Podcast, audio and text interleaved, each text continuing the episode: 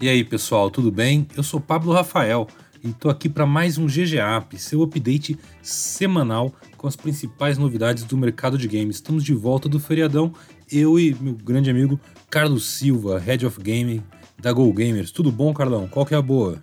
Opa, beleza aí? Ah, deu para dar uma atualizada aí nesse feriadão em alguns jogos e vamos falar de alguns deles que estão com polêmica aí também. Eu não sei como é aí em Santos, mas aqui em São Paulo, na, na capital, feriado estendido assim é só serve para chover o feriado inteiro, né? é verdade, né? E aí você fica enfurnado jogando. Exato, pelo menos tem uns joguinhos para salvar esses dias. Olha só, Carlão, eu trouxe algumas histórias bem interessantes para discutir contigo hoje. Temos aí um anúncio muito bacana da GeForce Now chegando finalmente ao Brasil. Temos novidades daquela história da FIFA e do FIFA. E temos também polêmicas do lado da dona Ubisoft com o novo Far Cry 6. Então, sobe o som aí, DJ Ricardinho, e segue a quest que é GG.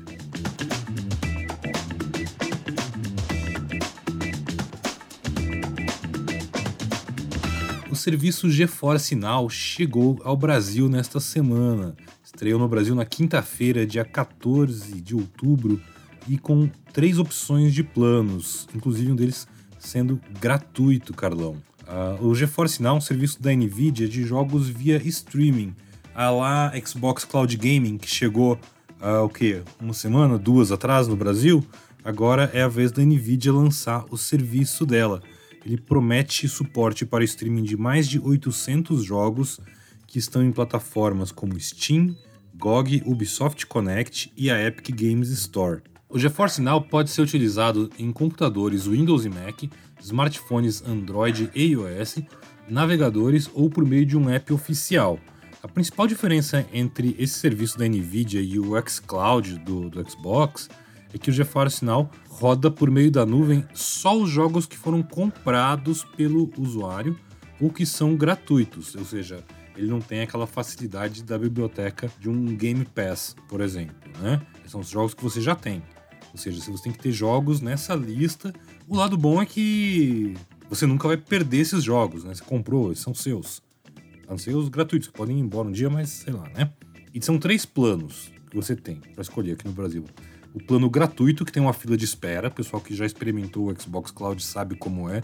Tem certos horários de pico ali de uso que você vai ter que esperar alguns minutinhos para entrar. Ele tem um plano mensal com acesso prioritário e gráficos RTX é, de R$ 44,99 ao mês, R$ 45,00 ao mês, e um plano semestral com acesso prioritário e gráficos RTX de R$ 40,50 por mês. Uh, se você quer gráficos de ponta, não quer pegar fila, esse semestral é o que está melhor, né? E você tem, eu acho interessante isso, que você tem essa, esse streaming com o jogo rodando numa máquina virtual com placas de vídeo RTX 2080 que é a que eu tenho aqui em casa e é muito, muito boa. Super recomendo, assim, quem, quem joga no PC tem uma dessas placas RTX e tal, ou jogar agora pelo GeForce Now. E, Carlão, queria saber de você. Como é que você vê essa chegada de mais opções de streaming? É, é, você acha que esse aqui vai pegar? Porque ele não vem com uma biblioteca de jogos de graça, de graça, né? Num catálogo pago e tal, assinado. É, no pacote. Você roda os jogos que você já tem, talvez numa máquina melhor do que a sua via streaming. Ou até você pode jogar no celular e comprar o jogo na Steam, sei lá. Mas e aí? O que, que você acha? Eu acho que você tocou no ponto aí, Paulão. Você tem uma experiência de maior qualidade e não necessariamente ter o equipamento para aquilo. Essa é a grande proposta desse serviço, né? E realmente a gente falou faz pouquíssimo tempo né, do xCloud e como ele chegou e como ele foi bem recebido e como ele realmente trouxe uma experiência boa. Os feedbacks foram bem surpreendentes, assim, no sentido de que, olha, realmente funciona bem, sabe? Tem, vai evoluir com certeza é, questão de conexão e tudo mais, tá? mas já é uma boa experiência para quem talvez não tinha um dispositivo, um console ou um PC. E a GeForce vem com essa mesma opção, né? Você jogar um, um game hoje num RTX 3080 é a experiência high-end que todo mundo quer. É, e isso cria um outro movimento, né? De pessoas que vão jogar em outros aparelhos, seja no celular, no notebook mais simples, por exemplo, e conseguir né, ter um, um, bom jogo ali. Sem dúvida, esse movimento dos streamings via jogos veio para ficar. Acho que é um movimento realmente que vai mudar muito o modelo de negócio, de como que os jogos são, são apresentados para o consumidor. E tendo mais opção para o consumidor final é excelente, né? Porque aí você tem, né? Tudo bem, o modelo é diferente comparado com Game Pass, mas é mais um serviço para você avaliar o quanto que ele cabe no seu bolso ali também. Eu acho que é esse o grande ponto. De novo, todos eles priorizando também uma experiência talvez um pouco mais ampla para muito mais pessoas. Acho que o alcance vai ser maior. Acho que esse é o grande diferencial do streaming hoje e com certeza ele vai fazer diferença aí para muitas pessoas. Então, que bom, mais um aí que venham próximos. Com certeza. Eu fico muito curioso para ver quando a gente tiver uma rede 5G bem difundida no Brasil. É isso aí. E aí você poder, imagina, senta ali no McDonald's ali com o pessoal, no, no Burger King, sei lá, e tipo, joga ali um, um, um codezinho. Imagina que louco. É isso aí. E como se estivesse na 3080, sabe? É, é isso. é, em qualquer lugar. O futuro, o futuro. O 2080 é o futuro. por enquanto, mas quem sabe um dia. Vamos lá. Temos aqui uma outra história, Carlão. Essa aqui, do jeito que você gosta, cheio de grandes marcas, grandes valores, muita confusão. Ah, o The New York Times, jornal norte-americano, publicou uma reportagem que está dando o que falar. Eles revelaram, através de fontes próximas aí às negociações, de que a FIFA, a FIFA, a Federação Internacional de Futebol e tal, ela está pedindo 2,5 bilhões de dólares para a Electronic Arts continuar usando sua marca em jogos de futebol. A EA ela tem um contrato aí que expira no ano que vem logo depois da próxima Copa do Mundo, pelo que eu entendi, e que ela está há dois anos tentando renovar e a negociação está um verdadeiro cabo de guerra corporativo ali, porque a, o que acontece, Carlos? A FIFA, ela, quando ela, a última vez que ela assinou com a EA, não existiam muitas coisas como Ultimate Team, como esse mercado enorme de FIFA Coins e microtransações e cartinhas e etc.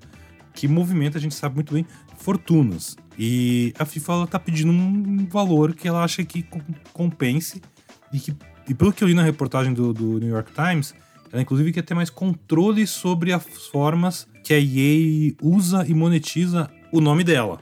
Então, esse seria o grande motivo pelo qual a EA vem registrando né, outros nomes. Teve um recente aí o EA Sports FC, e até começou a se falar publicamente né, por, por executivos da empresa sobre o talvez os próximos jogos nem usarem mais o nome FIFA. O grande motivo, no final, óbvio, é porque a FIFA quer muita, muita grana pela sua marca. E aí, você pagaria? Pois é, você falou um negócio bacana aí, Pablão. Grandes nomes, grandes marcas, muito dinheiro, muita confusão.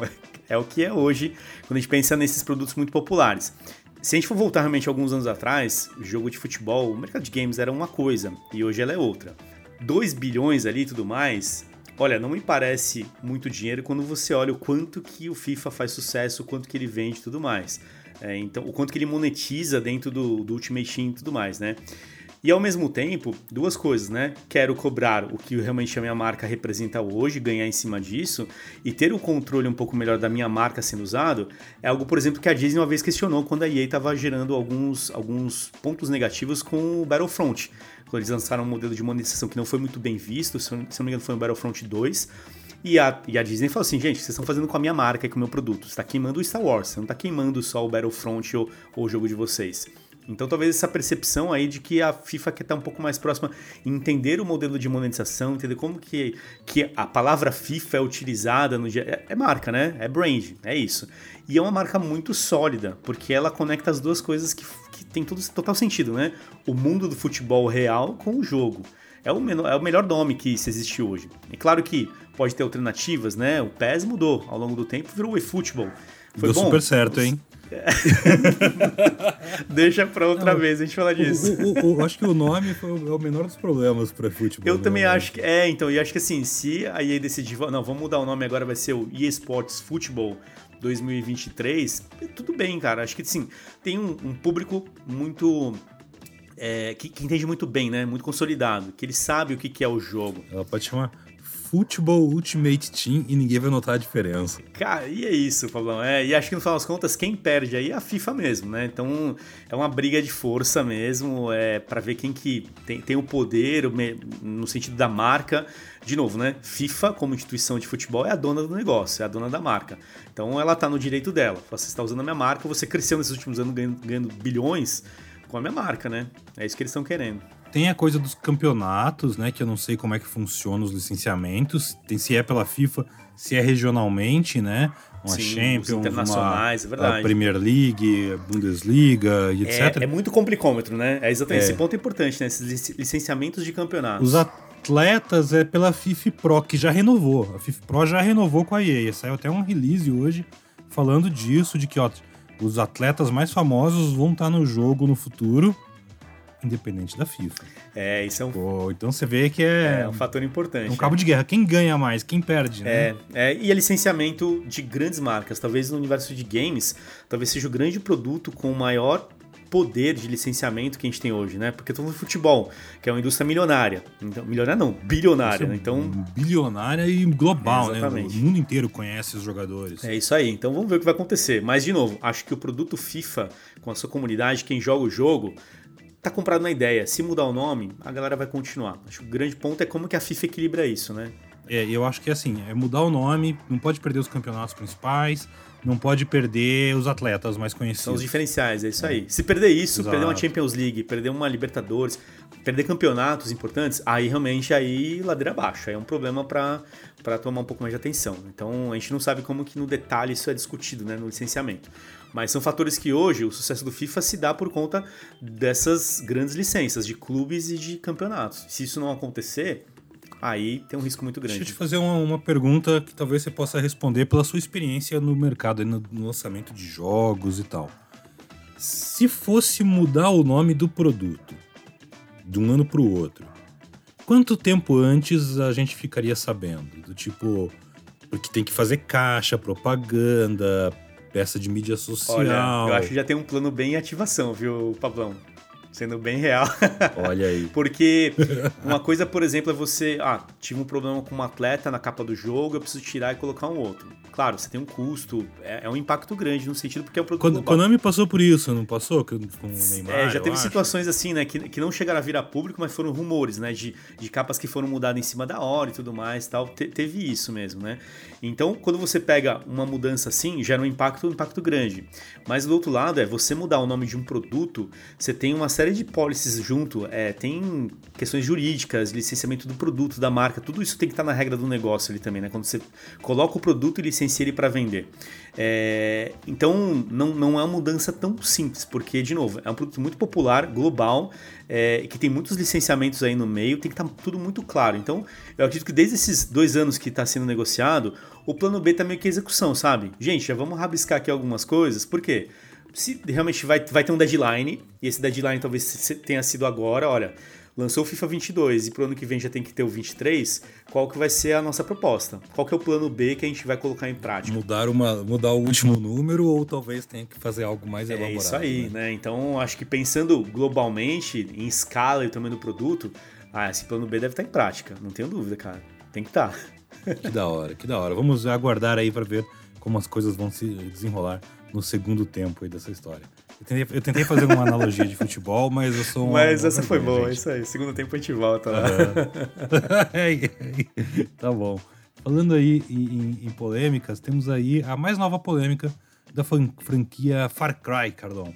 Basicamente a história é a seguinte: Far Cry 6, recém-lançado e tal. Jogo se passa numa versão em Yara, que é meio que uma versão fictícia de Cuba, enfim, uma república das bananas no meio do Caribe, com um ditador malvadão, e onde você é um jovem ou uma jovem revolucionária que tem que tacar o terror em tudo, como você sempre faz nos jogos desta série, né? E como todos os jogos anteriores dessa série, desde Far Cry 3, sempre tem alguma polêmica que a gente, eu particularmente acho que a Ubisoft deixa lá só pra, pela publicidade, sabe? É, desta vez são as rinhas de galo. É um minigame de briga de galo é, que tem no jogo, que foi divulgado super junto com o lançamento, assim, um negócio que não tinha mostrado antes. Tem um trailer que lembra muito de, de divulgação disso, que me lembra muito a abertura do filme Cidade de Deus. Acho que os europeus lá assistiram, porque o enquadramento é igualzinho. E, óbvio, muita gente reclamou e fez barulho nas redes sociais sobre este minigame, onde você pode ter seus galos lá e pôr eles para brigar. E eles lutam contra outros galos até a morte e tal. E eles ainda podem usar uns negócios de espinho e umas coisas. E você pode ter um galo que é meio que o seu pet para atacar as outras pessoas. Negócio doido. Briga de galo é um esporte sangrento, violento, clandestino, que já foi muito praticado, inclusive aqui no Brasil e em outros países da América Latina. Ele é totalmente ilegal, né? É um negócio é, muito cruel, na real e tal. É, dentro do mundo do jogo, faz sentido existir. Existir como uma atividade que você pode ter como minigame, tenho minhas dúvidas. É, ao mesmo tempo, sei lá, a gente tem Pokémon que é meio que isso também. O interessante é que a PETA, que é aquela organização, associação defensora do tratamento ético de animais, ela já lançou um comunicado repudiando a escolha da Ubisoft e pedindo a remoção do modo dentro do jogo. Ou seja, causou uma, uma comoção, né? Até porque é um minigame de lutinha, tipo arena de, de Street Fighter, Tekken e tal. E a Ubi se defendeu com, dizendo que Far Cry 6 é uma obra de ficção que se passa numa ilha fictícia do Caribe e muitas das suas atividades secundárias opcionais são partes da cultura e da história local, inspirada em diversas culturas da América Latina. É meio assim, ah, existiu no mundo real, a gente fez uma versão joguinho. Eu acho que eles colocam essas coisas no jogo só para causar barulho e, e dar um, ganhar um certo destaque, uma certa visibilidade. E você? O que, que eu achei, Pablão? Acho que todo jogo, ou pelo menos esses que, que são mais próximos de realidades, né? Então, beleza, é uma cidade, é um, uma ilha fictícia e tudo mais, tal, com, com um tirano. É, são, é próximo de uma realidade que talvez te veja, tenha visto na história e tudo mais. E esse ponto de vista, ele tenta retratar a realidade daquele lugar, daquela situação. A gente já viu outras polêmicas assim. Call of Duty já passou por isso, né? De trazer pontos de vista que você era um cara infiltrado na organização, você tinha que matar pessoas no aeroporto. Hum, era ruim, você, você, sai com o estômago embrulhado, mas era um ponto de vista dentro de um jogo. E essa mesma situação a gente vê agora. Então, entendo a posição, né, do, da, essas preocupações em, nessas realidades que a gente traz, isso vira uma atividade, tá no contexto do jogo e tudo mais, tal, mas por outro lado é importante a gente olhar que é um ponto de vista, é um ponto de vista de uma situação. Call of Duty eu lembro que o último que nós tivemos aí, o Modern Warfare, o reboot que rolou lá, tem uma cena que você vive a, a, a personagem como criança, ela vendo a mãe morta num bombardeio que aconteceu na cidade uma situação que acontece no Oriente Médio. Gera um impacto, né, quando você vê aquilo e tudo mais. Mas, de novo, é um ponto de vista. Então, eu acredito que a Ubisoft, quando ela traz é, esse tipo de, de, de situação dentro com um minigame, dentro de um jogo que ele traz uma realidade do que acontece ou do que acontecia naquele local e tudo mais, não acho ruim. O grande ponto é não incentivar isso, né? Não é que estamos falando que, olha, é isso que a gente tem que fazer. Do mesmo jeito que a gente não tá falando que o cenário competitivo de esportes, ah, gente, todo mundo tem que ter arma agora para se defender e vamos nessa. Não é isso, né? De novo, pontos de vistas, é um mundo de ficção, é uma realidade de entretenimento, assim como filme, assim como livro, assim como série, e é isso que a gente tem que olhar. Entenda as preocupações do mundo de hoje que a gente tem que ter, né? Com coisas que realmente geram um tipo de impacto. Mas, do mesmo jeito, no The Last of Us, cara, se você numa sobrevivência, você tem que matar um cachorro. Situação ruim, né? Quem que gostaria de matar um cachorro hoje em dia? Gera polêmica. No Far Cry, você tem essa situação também de sobrevivência. O cachorro avança e você, você dá um tiro nele.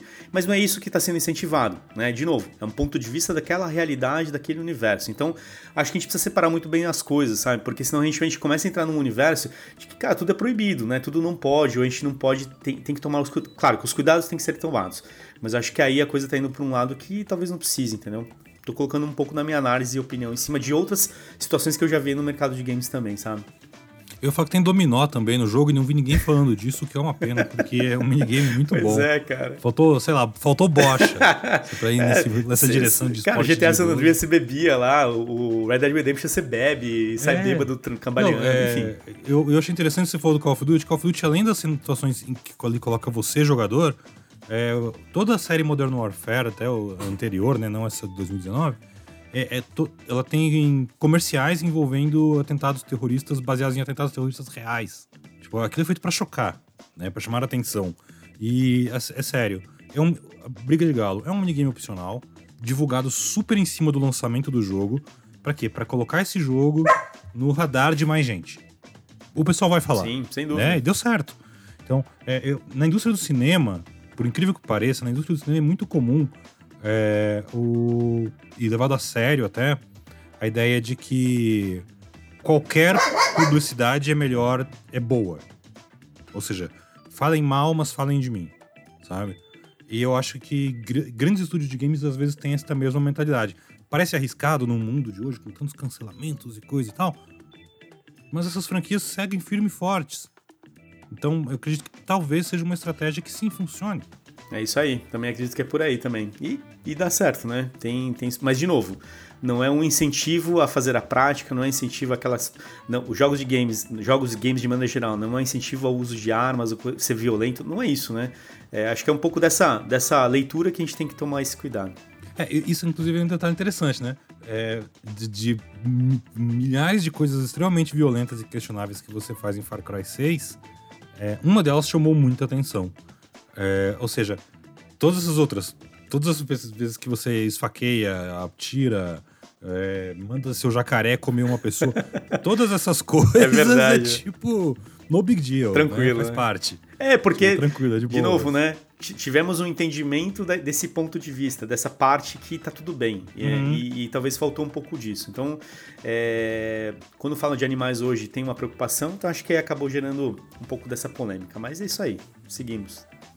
É isso aí. E com esse toque caribenho aí, acho que a gente pode encerrar esse programa, hein, Carlão? Boa, não é isso aí. Então, obrigado a você que nos acompanha em todo o GG App, GGCast também. Fica ligado lá no GoGames.gg. Sempre muitas novidades sobre o mercado de games. É isso aí, valeu. Até a próxima. Tchau, tchau. Hasta la vista.